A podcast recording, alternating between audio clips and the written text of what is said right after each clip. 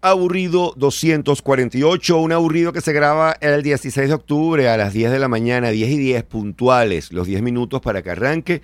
Esto se está grabando mientras lo transmito por Twitch. Si usted quiere verlo completo con lo que digo fuera de cámara para responderle a los de Twitch, pues ahí, por ahí está mi canal allá abajo y también usted puede buscar aquí abajo las noticias como las quiere ver. Es decir, yo no quiero saber el sello de la guerra de Israel, ya yo no quiero saber, yo quiero saber de internet, yo quiero saber de ecología, yo quiero saber de qué pasó en Ecuador, cómo ganó Novoa. Bueno, ahí abajo está todo para el que está metido en eh, esto que llamamos el Patreon y para también para el que lo está viendo públicamente, que no están todas las noticias, pero ya usted lo sabrá. Y vamos a arrancar con la primera noticia antes de entrar en el asunto. Y obviamente hay que entrar en la noticia de Israel.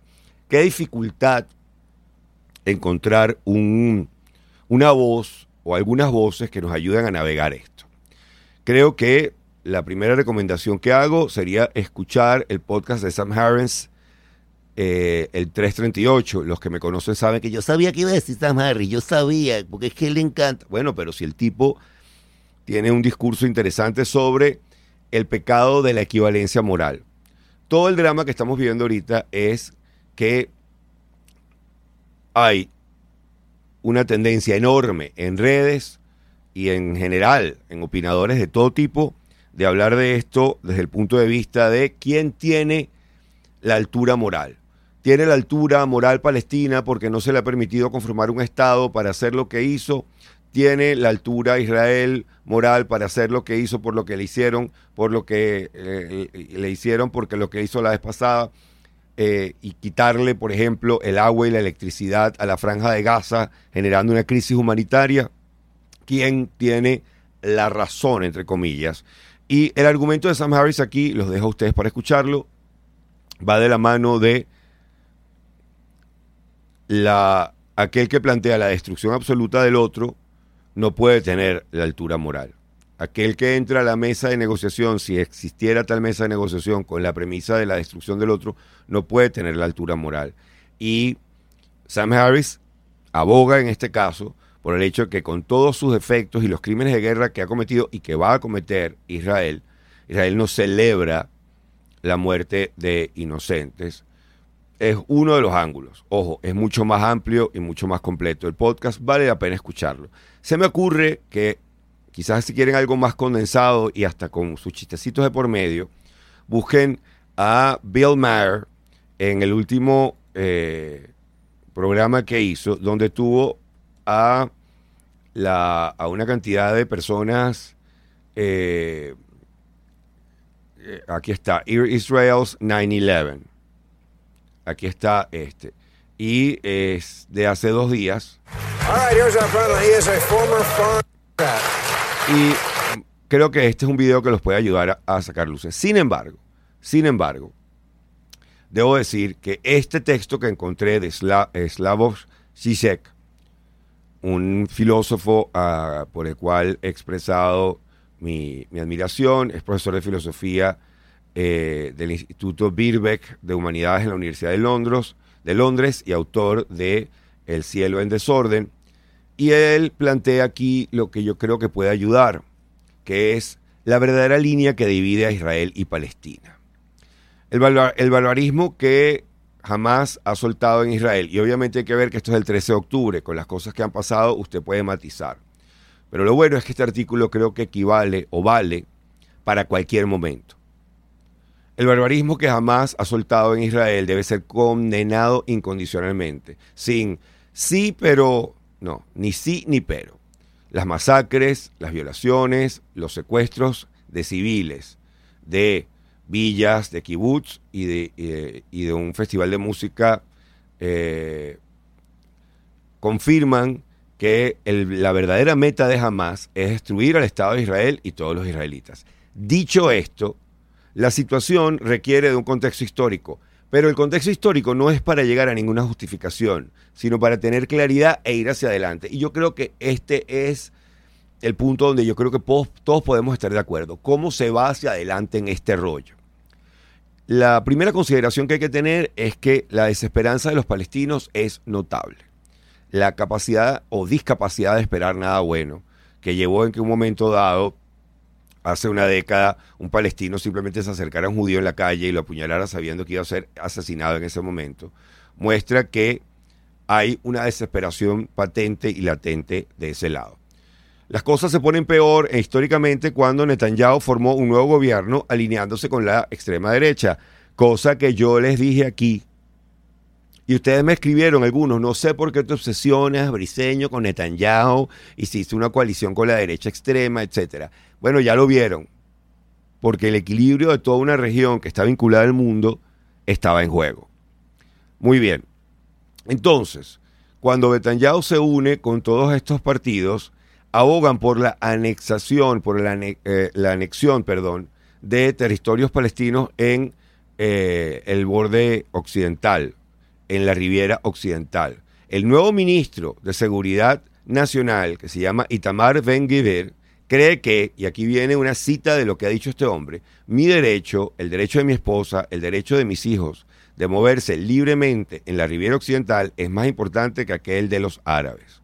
Estamos hablando de un hombre que previamente se le prohibió estar en la Fuerza Armada porque había estado afiliado con partidos extremistas antiárabes árabes que habían sido designados como organizaciones terroristas después de la masacre de árabes en Hebrón en el año 94. Bajo el nuevo gobierno de Netanyahu, eh, estamos claros que Israel se está convirtiendo en un Estado teocrático la lista de principios básicos de este gobierno dice, el pueblo judío tiene un derecho exclusivo e inalienable a todas las partes de la tierra de Israel.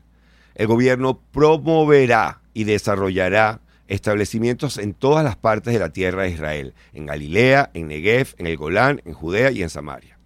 Estos son los compromisos del nuevo gobierno que formó Netanyahu. Y aquí pueden ver el hipervínculo para que lo, le echen una mirada porque esto no se lo sacó él del rabo. Y es bien importante el contexto. Y aquí de nuevo, no estoy a favor de un lado ni del otro del modo en que se está dando esto en las redes. No voy a entrar en ese juego, porque ese juego nunca ha quedado mejor ilustrado que en este artículo de CISEP. De cara a esos compromisos, es absurdo reclamarle a los palestinos que se nieguen a negociar con Israel porque el gobierno actual, en su programa oficial, toma las negociaciones y las saca de la mesa. Habría que decir también, que no lo coloca aquí de una manera clara, CISEP, pero es algo que debe saberse bien, que en los estatutos de Hamas está planteado que no puede existir el Estado de Israel. También entonces muchos de los argumentos que le dan cierta razón a Israel o cierta altura moral eran cómo vamos a negociar con alguien que niega nuestra existencia. Y luego, por otro lado, eso mismo se puede decir en algunos casos sobre Palestina hacia Israel. Hay que decir que Netanyahu dio declaraciones, y eso lo pueden ver en el video que les estoy dejando de Bill Maher, en un momento determinado donde estaba claro que estaba alentando a las divisiones internas en Palestina de manera que ese pueblo jamás se pudiera poner de acuerdo en una negociación. En cualquier caso, no es difícil ver que ambos lados, jamás y el gobierno ultranacionalista israelita están en contra de la, de la opción de la paz. Cada uno está comprometido con una lucha hasta la muerte. El ataque de Hamas viene en un momento de gran conflicto en Israel, ya que Netanyahu hizo un esfuerzo brutal por quitarle la capacidad a el Tribunal Supremo de supervisar su ejecutivo y este país está dividido entre fundamentalistas nacionalistas que quieren abolir las instituciones democráticas y una sociedad civil, un movimiento de sociedad civil que está consciente de la amenaza de ese movimiento nacionalista, pero no quiere aliarse con palestinos más moderados. Ahora la, crisis constitucional ha sido puesta en pausa y se ha creado un gobierno de unidad nacional. La vieja historia de que una división interna profunda y aparentemente existencial se sobrepone, se sobrepasa gracias a que tenemos el enemigo externo. Tiene que haber un enemigo externo para lograr la paz y la unidad en casa. ¿Cómo se rompe este círculo vicioso? Y aquí está una de las voces que hay que buscar en Twitter, que hay que buscar si usted quiere, porque aquí voy al final a qué hago yo. Todos hemos escuchado, eh, y, ha sido mi esposa lo colocó también por allí, la parábola del colibrí en el incendio. Mientras todos huyen del incendio, el colibrí va y pone su gota para apagar el incendio. ¿Lo va a apagar? ¿Cuántos colibríes harían falta? ¿Cómo colaboro yo en todo esto? ¿Qué hago con este sentimiento de locura que me da el ver una imagen o la otra? Allá vamos. Tenemos la voz de un ex primer ministro israelí, Esdud Olmert, eh, que es la única manera de ir hacia adelante es pelear con Hamas, pero también tender una mano a los palestinos que no son antisemitas y que están listos para negociar. Contrario a lo que dicen los ultranacionalistas israelitas, esta gente existe. En septiembre 10, más de 100 palestinos académicos e intelectuales firmaron una carta abierta, una carta abierta, vehementemente rechazando cualquier intento de disminuir, representar equivocadamente o justificar el eh, antisemitismo, los crímenes nazis contra la humanidad o el revisionismo histórico vis a vis el holocausto, es decir, contra inclusive todos aquellos que dicen que el holocausto no existió. Una vez que reconozcamos que no todos los israelitas son nacionalistas fanáticos y que no todos los palestinos son fanáticos antisemitas, podemos empezar a reconocer la desesperanza y la confusión que permite que ocurran estos estallidos del mal. Debajo de todas las polémicas, yo me estoy saltando partes que obviamente les dejo aquí para que lean. Debajo de todas las polémicas sobre quién cuenta como terrorista, qué es terrorista, es terrorista el que entra y secuestra civiles si no le han permitido crear un Estado, o es terrorista el que va a entrar, porque eso va a ocurrir al territorio de eh, Gaza y va a arrasar con ese territorio como lo va a hacer Israel previa a la supuesta evacuación que la gente puede lograr, que no se puede lograr, según muchos, que ha pedido Israel de civiles. ¿Quién es el terrorista? El que decapita, el que no permite, ese que decapitó verdaderamente. ¿Por qué entramos en esta pendejada también de qué es lo que tiene que hacer el otro para que yo lo considere mejor que eh, el otro o no? En cualquier caso, están muriendo civiles, más de mil civiles de lado y lado. De hecho, se habla de cuatro mil civiles con más civiles por el lado palestino que por el lado israelí. Entonces, ¿qué vamos a hacer? Una cuenta de quién es más maluco.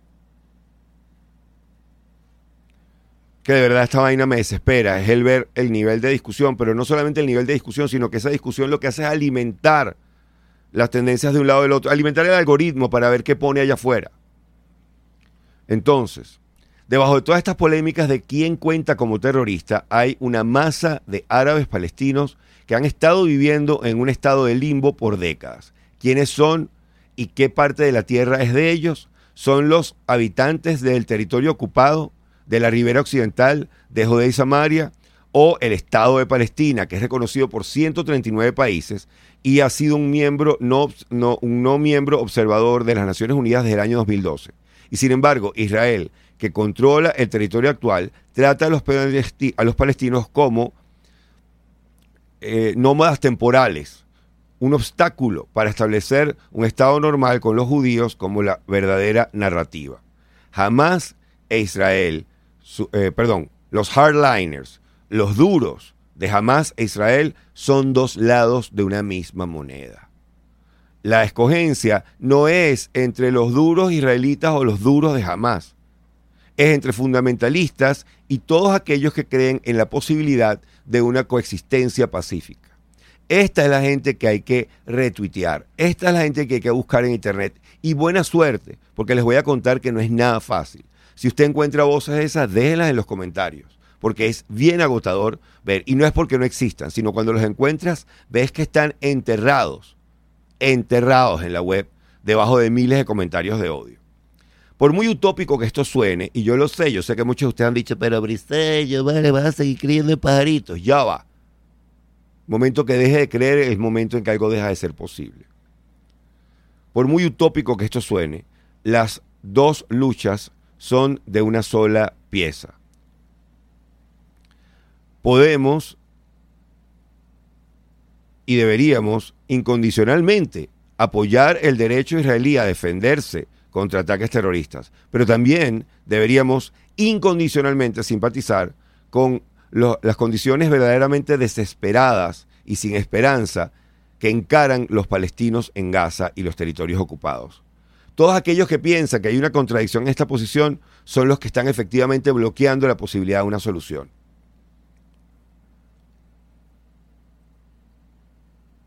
El falso dilema de que tienes que apoyar o al uno o al otro. Aquí yo creo que CISEC lo coloca de una manera muy clara.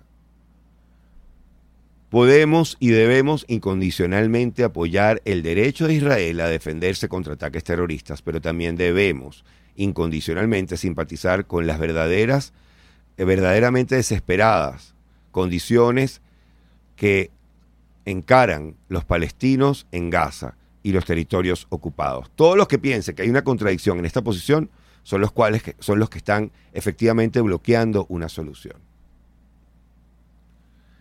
La capacidad de generar noticias falsas de lado y lado ya ha sido demostrada durante el COVID, con el globo que iba dándole la vuelta a Estados Unidos. O sea, sabemos que no podemos confiar en mayor cosa que los reportes, curiosamente, de medios tradicionales que nos hablen de números, porque inclusive la imagen de los niños decapitados se puso en duda hasta el punto de que no queda, nadie ha terminado de dar eh, eh, con esto. Pero no podemos esperar, acá no es que yo tengo que esperar a que haya unos niños decapitados para denunciar al uno o al otro. O sea, ¿qué clase de fucking locura estamos? Yo no sé si había arrancado por esta noticia, esto me va a volver loco. Ah, en todo caso, me encanta que Zizek eh, es capaz de ver a través de el falso dilema.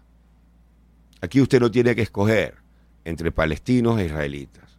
Aquí usted tiene la posibilidad de escoger entre dónde están las voces que hablan de la posibilidad de dialogar y todos aquellos que consideran que el otro debe ser destruido. Porque en ambos lados hay extremistas. Y el hecho de que Netanyahu se haya aliado con extremistas, porque era lo que le iba a dar la posibilidad de crear una coalición debe decirle algo a usted. Debe decirle algo a usted sobre el problema precisamente de esta eh, dinámica de que un tipo pueda volver una y otra vez al poder para huir además de unos casos legales que tiene encima y por una sed de poder, porque no me hablen aquí de una vocación de servicio nada más. Después de todo este tiempo, otra persona debería estar allí. Gente que haya aprendido del pasado y que no necesite amarrarse a extremistas para amarrarse a un puesto. Porque en ese proceso se genera un conflicto que va a afectar, como ya les dije, a Ucrania, porque hay una desviación de la atención a lo que está ocurriendo en Ucrania, y que está ocurriendo mientras están ocurriendo otros conflictos como el de Armenia, como lo que se está preparando en Serbia, de lo cual les voy a hablar más adelante. Doña Bristeña, pero esto no es cómico. Bueno, ¿qué quieres que haga? En algún lugar tengo que verter esto, no puedo subir a la tarima con esta vaina. Muy bien. Vamos a hacer mejor el menú. Dos lecturas para no caer en la trampa de ponerse a tuitear una bandera o la otra, una estrella de David, una bandera palestina. La verdadera línea que debía Israel y Palestina y el pecado de la equivalencia moral. Aquí les dejamos dos artículos para que los miren y hasta un video. No te dejan educar a tus chamos en casa. Pide asilo político por persecución, chama, y te dan esa visa. Una discusión en Twitter se puede convertir en un debate educado usando inteligencia artificial. Ah, o sea, la inteligencia humana no da para un debate educado. Buena suerte con esta idea gana novia en Ecuador, Novoa en Ecuador, yo que escribí aquí, y aún más pierde el correísmo. Vamos a echarle una mirada. No es cualquier cosa esto de las huelgas gringas. En España una encuesta revela que trabajar no es tan alegre como lo pintan. El referéndum australiano sobre derechos indígenas es una muestra de cuando el mercadeo político cree que todo es bello. El Premio Nobel de Economía de este año va a decir lo que nadie quiere que se diga con datos, el rollo de la diferencia salarial en las mujeres. Petro compromete las exportaciones a Israel mojando más que sus dedos en el conflicto. Bueno, muy bonito el libre mercado si los gigantes que crearon el libre mercado fueran capaces de permitirlo. Por ejemplo, Microsoft compró Activision. No me importan los, los videojuegos. Bueno, pero sí te importan los monopolios. Y pocas veces hemos visto más estados metidos en la economía que ahora. ¿Se acabó el libre mercado? ¿Alguna vez existió? Nunca ha existido. Cállate, pollito. Puede que la odiaras, pero quién sabe qué viene después del final de lo que llamaban la Pax Americana. Y si Ecuador cambia de rumbo, Polonia, ¿por qué no? El mapa más preciso del cerebro está listo y aún encuentran de dónde vienen los retos de TikTok. Y ahora que tienes el mapa, prepárate, porque llegó la impresora de neuronas. La hay y funciona. No hemos resuelto lo de los desechos plásticos, pero cuidado con no poner el satélite de basura en su lugar. Cuando la física y Darwin se junten realmente, podremos hablar de una teoría del todo y hay quien ya la está proponiendo. Si vives en un tepuy al que te subiste para huir del calor y sube la temperatura del mundo, ¿a dónde subes ahora? Bueno, al parecer a la lista de animales en peligro de extinción. ¿Cuánto se gasta en consultoras en Europa para consultar cómo obtener y consultar cómo gastar el casi billón de euros, es decir, millón de millones del Fondo de Recuperación Post-COVID. Yo sé que nos fue mal con el Hindenburg, pero estamos claros que en vez de un carguero chino podríamos mover muchísima carga usando un Zeppelin. Y en el extra, me fui a ver una película italiana sobre unas mujeres en un sindicato con mis niñas. Y les tengo un cuento. Y también, recuérdenme hablar de esto porque se me va a olvidar dentro de dos horas y media cuando lleguemos allí. Creo que he cometido todos los errores que critico en comunicación y en arte. Esto es...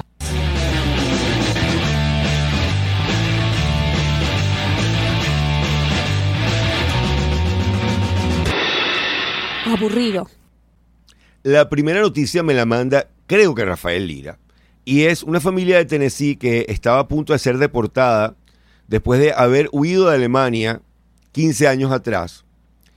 Y la razón por la cual hubiera huido de Alemania y le habían dado asilo es porque alegaba persecución política, dado que en Alemania no podían educar a sus hijos en casa. Y le acaban de dar un año de concesión. Esto es otra cara absolutamente distinta del tema migratorio. No, yo creo que esto va de la mano de un tema que va a ser caliente cada vez más. Estamos en un momento, perdónenme, pero eh, llegó, eh, creo, cuando dije estamos en un momento, tuve un flashback y una alerta, un red flag de, yo te está poniendo Julio Coco. Ya va, vamos con calma. No, no. Un tema importante en estos días es el tema del homeschooling. Es un tema que se volvió importante precisamente con la pandemia y porque muchísima gente se quedó en homeschooling después de la pandemia por razones políticas. Y me refiero a esa gente que dijo, yo no quiero que mi, hijo vaya al colegio donde le van a enseñar esta agenda LGBTQ o se van a, van a iniciar todo esto. Quiero que quede claro que algo que está circulando por allí, que incluso me, me enviaron varias personas, de que las Naciones Unidas está proponiendo que se eduque a la gente a los niños de los 5 años sobre el tema de la masturbación, etcétera, es un paper que surge de la solicitud que hicieron muchos países a la UNESCO para una posibilidad de currículum no obligatorio, simplemente consultivo, de qué eh, escuelas hay de pensamiento con respecto a este tema y cuándo se puede empezar a hablar, de esto o no. No es una agenda obligatoria que nadie tiene que cumplir, es simplemente un paper que hay por allí. Ojo, no soy de los que me tomo a la ligera todo el tema de introducir el concepto de sexualidad antes de tiempo, pero también he sido un gran partidario de que no se introduzca después de tiempo, porque después que la gente está embarazada o que ha surgido el bullying por que alguien tiene una diferencia sexual y no se interviene porque el tema no se puede introducir, también ocurren cosas nefastas. Pero dejando esto aparte, les decía, hay toda una tendencia a quedarte con tus hijos educando en casa. Conozco a un productor venezolano cuyos hijos en Chile son educados en casa porque no le gusta lo que dan en los colegios. Hay distintas formas en que el Estado supervisa, hay estados donde no te supervisan. Creo que John Oliver tiene un reportaje completo sobre el asunto para los que estén interesados en el tema, pero lo interesante es que estos alemanes huyeron de Alemania porque había persecución política, no me dejan educar a mis hijos en casa, se fueron a Tennessee, donde saludos a toda mi gente en Nashville, y les acaban de conceder un año más de, eh, de asilo político porque una cantidad de personas en Tennessee salieron a respaldarlos. Esto de lo que te habla es que hay una base para un movimiento mundial o existe un movimiento mundial de gente que se está aliándose alrededor de este, de este problema. Y eh, me parece interesante porque este es uno de esos temas del el ciudadano versus el Estado que va a generar alianzas. Alianzas inclusive que eran poco predecibles. En este artículo o en esta pieza de John Oliver había una mujer afroamericana que quería educar a sus hijos en casa y sabe que su principal aliado es una organización que defiende a toda esta gente y que son sumamente racistas. Y ella, lo, ella admitía, curiosamente me tengo que aliar con esta gente para poder hacer cumplir mi derecho de eh, que la gente pueda eh, hacer cumplir mi derecho de educar a mis hijos en casa. Es un palazo. Así que prepárense para una cantidad de grupos que no estarían juntos uniéndose alrededor de la causa de yo contra el Estado. Les hablé la semana pasada de los suizos que están llenando de trabajo burocrático al Estado para no pagar impuestos y están declarándose en desobediencia fiscal. Ahí debe haber una cantidad de gente junta que no estaría junta si no fuera por eso. Solo digo, solo digo, ahí se los dejo. La tercera noticia que quiero comentar es una noticia que tiene que ver con Kaiser. Kaiser es una eh, compañía estadounidense de salud, Kaiser Permanente, cuyos trabajadores salieron a hacer huelga y el viernes pasado finalmente llegaron a un acuerdo. Esta es una compañía que tiene 75 mil empleados que fueron a... Están oyendo la cifra, 75 mil empleados. Esta gente atiende un pogollón de gente en Estados Unidos. Bueno, las, los sindicatos de Kaiser Permanente eh, salieron y fueron a huelga. Y la razón por la cual salieron a huelga es porque sienten que hay un problema de understaffing, es decir, no se está contratando suficiente gente para dar servicio de salud adecuado a los clientes de esta empresa de salud. ¿Qué tan grande es es Kaiser permanente? Vamos a, vamos a hacer la pregunta aquí. How big is Kaiser permanente? Briseño, ¿tú le diste haber preguntado eso? Y la respuesta es 12,7 millones de miembros tiene este servicio. ¿Qué tal? Bueno, el caso es la, la el caso es que esta compañía eh, fue a huelga y cerraron la huelga finalmente con la ayuda del secretario de eh, Trabajo, la secretaria Julie Stu de los Estados Unidos.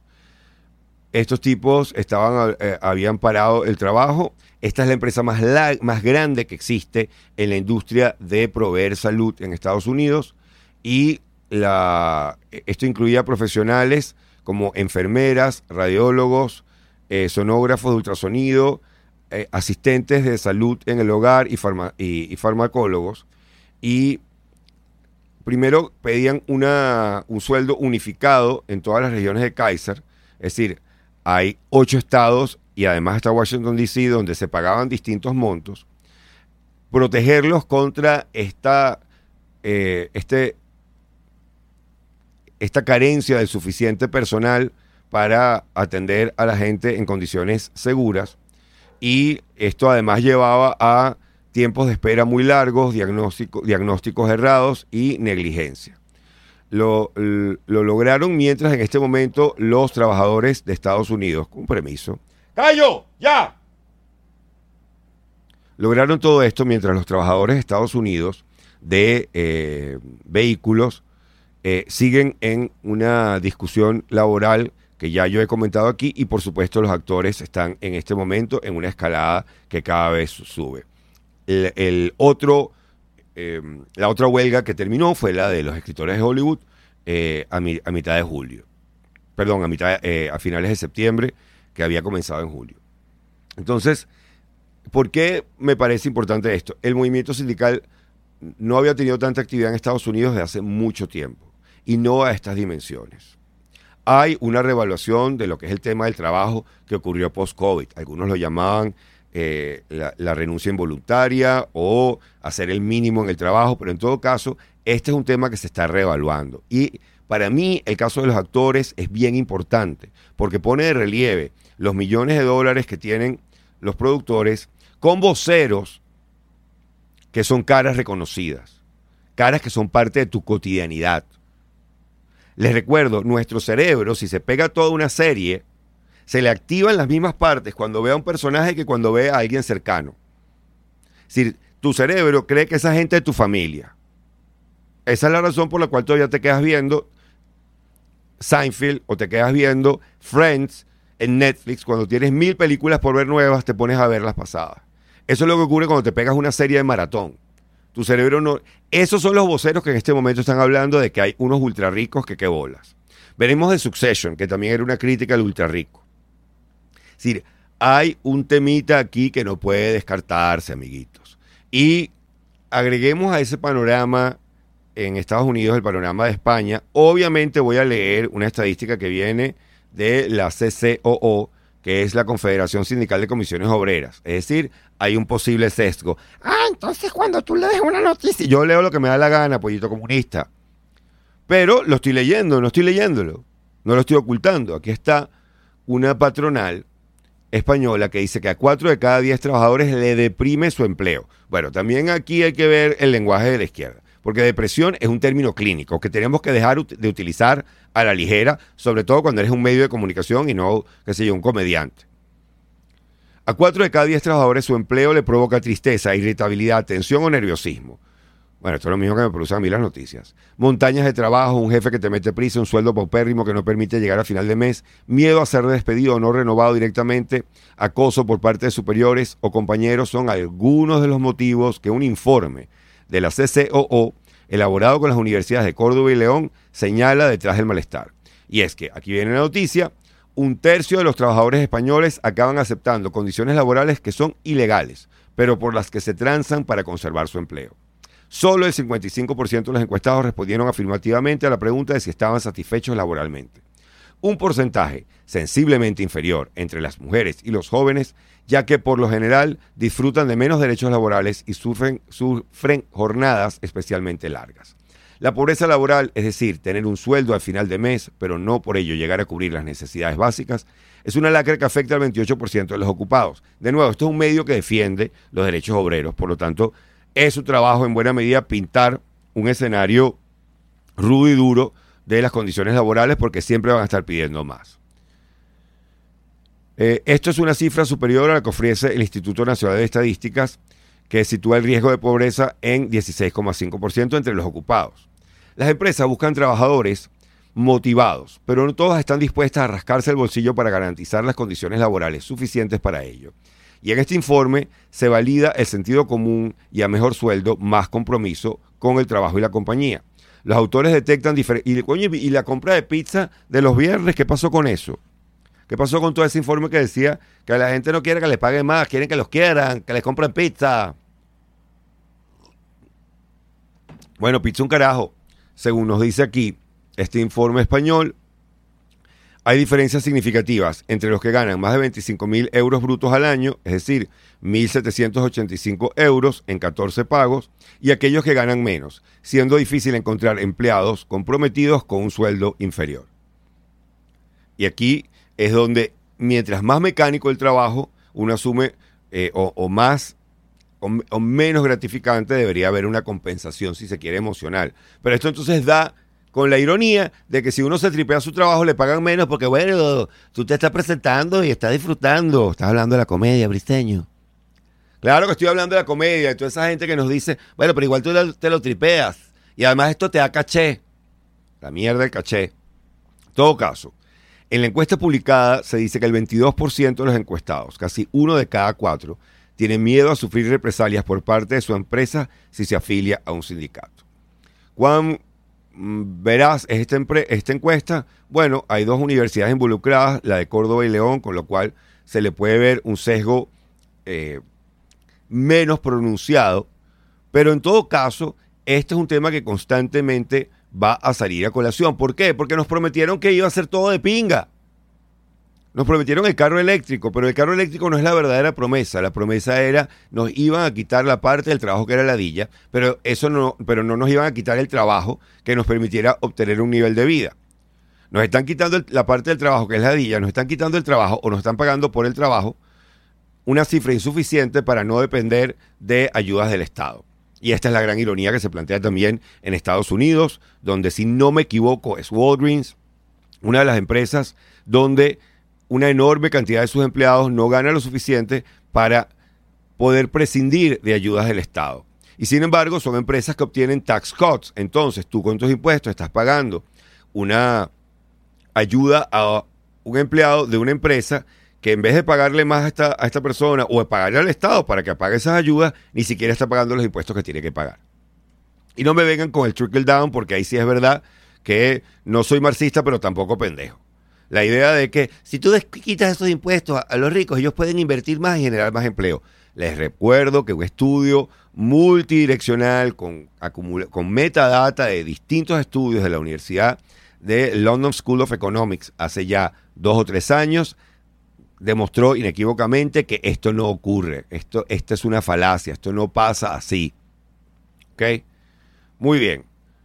Eh, solo 55% de los encuestados respondieron afirmativamente a la pregunta si estaban satisfechos laboralmente. Esta, eh, en el fondo, es una cosa que visto en el tercer mundo. Bueno, de olas, hermano. ¿Qué esperaban? ¿Que el trabajo fuera de pinga? Sí, hay una expectativa de que la vida tiene que ser de pinga. Hay todo un mundo que espera que la vida sea de pinga.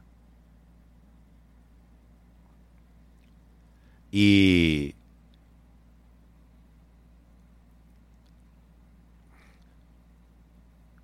yo ah, siempre rescato un diálogo brillante de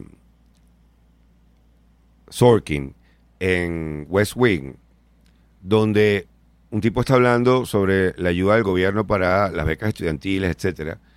Y el tipo le dice muy honestamente, mira hermano, yo no estoy diciendo que sea fácil. Lo que no puede ser es tan difícil. Yo creo que esa, esa frase resume la postura de muchos al respecto. Yo no estoy pidiendo que el Estado me mantenga. Yo no estoy diciendo que la vida sea una góndola. Pero a veces llega un momento que uno dice, mierda. Y uno está en una situación sumamente privilegiada. Yo tengo el privilegio de vivienda heredada de mis padres. Eh, de haber vivido en el último segundo económico en que se podía adquirir vivienda para el lugar donde yo estaba. Y además de tener a la gente a mi alrededor que me ayudara a llenar y aplicar para un programa o para un crédito. Pero hay demasiada gente que no está en esta circunstancia.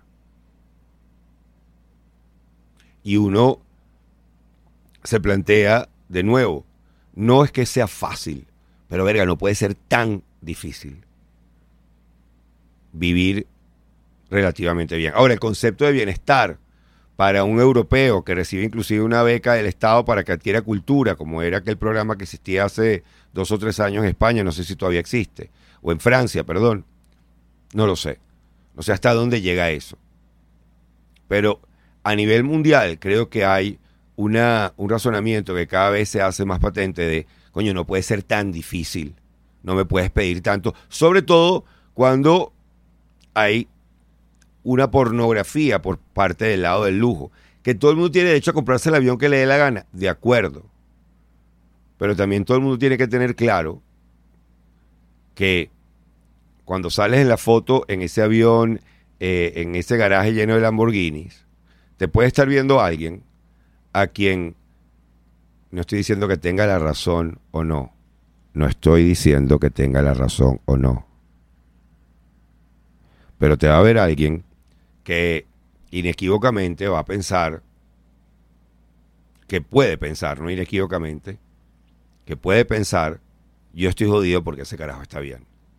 Y ese planteamiento de la economía como una suma cero es un error. Yo lo sé. Ese pana que tiene ese garaje lleno de Lamborghinis de repente es un super generador de empleo. Ha creado una empresa de manufactura que le da un trabajo digno a un pocotón de gente. No tengo por qué asumir lo contrario. Si lo tienes, no lo tengo.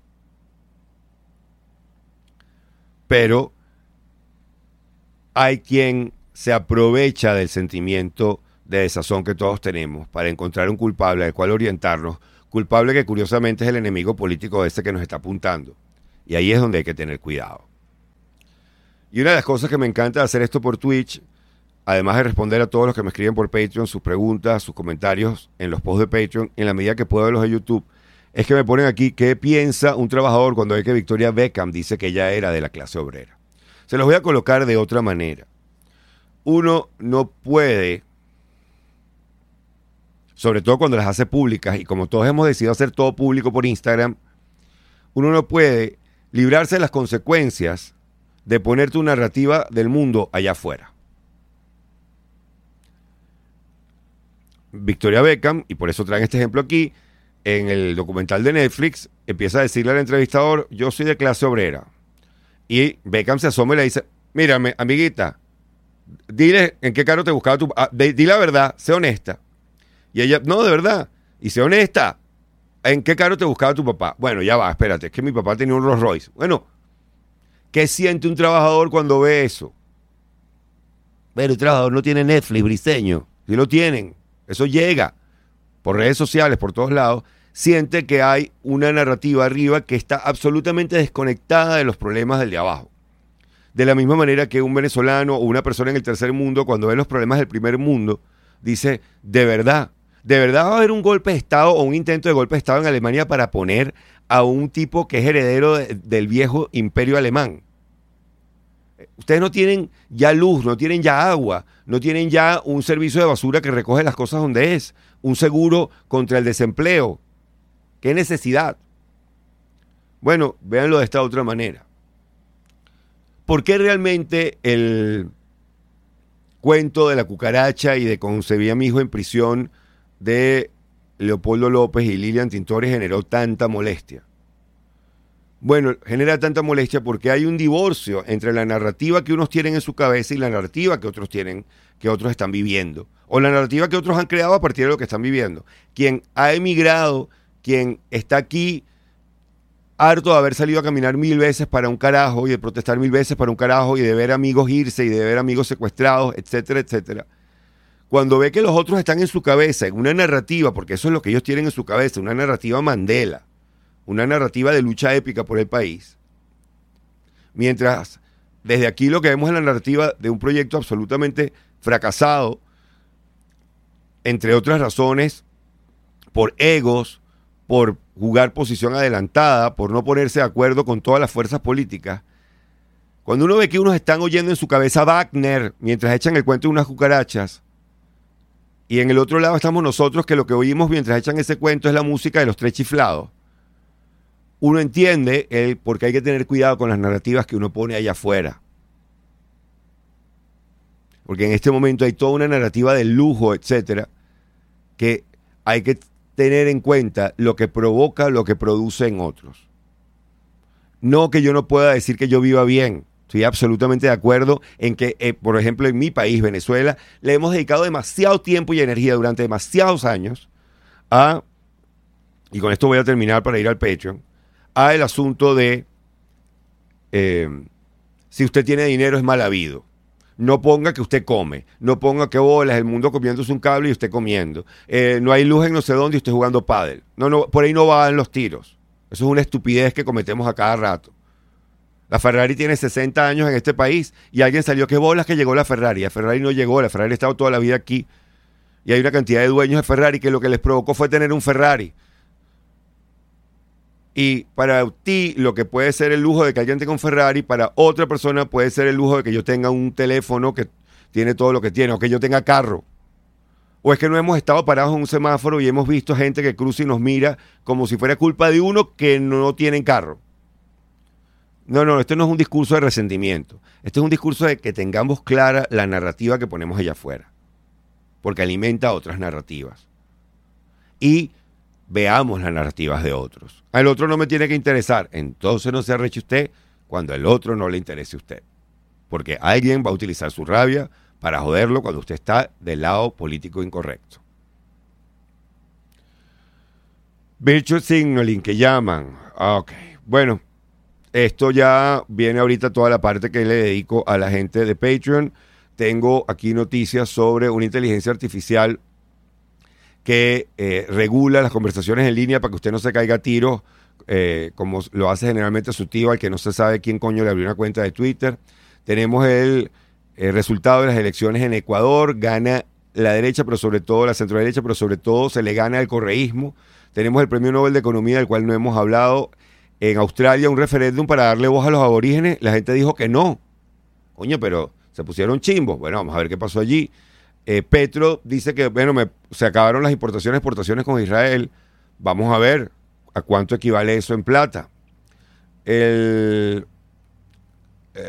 aquí está eso. Eh, Microsoft logra comprar finalmente Activision después de liberar todos los obstáculos, con lo cual prepárese para otro monopolio más.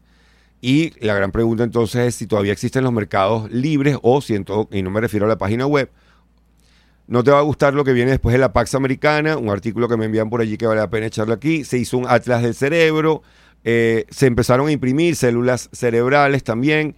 La multa por basura en el espacio ya ocurrió, una nueva teoría para entender toda vaina. Eh, los zapitos en los tepujis están en peligro, pero ¿por qué quiero yo reseñar eso? ¿Cuánto ganan las consultoras de todo el dinero que usted paga en impuestos en Europa y que fue para el famoso fondo o que se va a eh, aunque eso no lo están haciendo con impuestos, el fondo de recuperación post-COVID se está pagando con, supuestamente se va a pagar con unos bonos que se van a vender, pero en todo caso es dinero de la Unión Europea que se está gastando, así que sigue siendo dinero suyo. Eh, y si en vez de cargueros tuviera, bueno, un poco de vaina, o sea, Polonia, etcétera. Yo les digo que este jueves hay Pispa, que usted puede ir a ver Pispa, y también les digo que el jueves, viernes 27 de octubre va a estar en el Hotel Esperia con Bocón, es la única vez que voy a presentar mi show. Muévanse para allá, compren las entradas, todo está en profesorbriceno.com.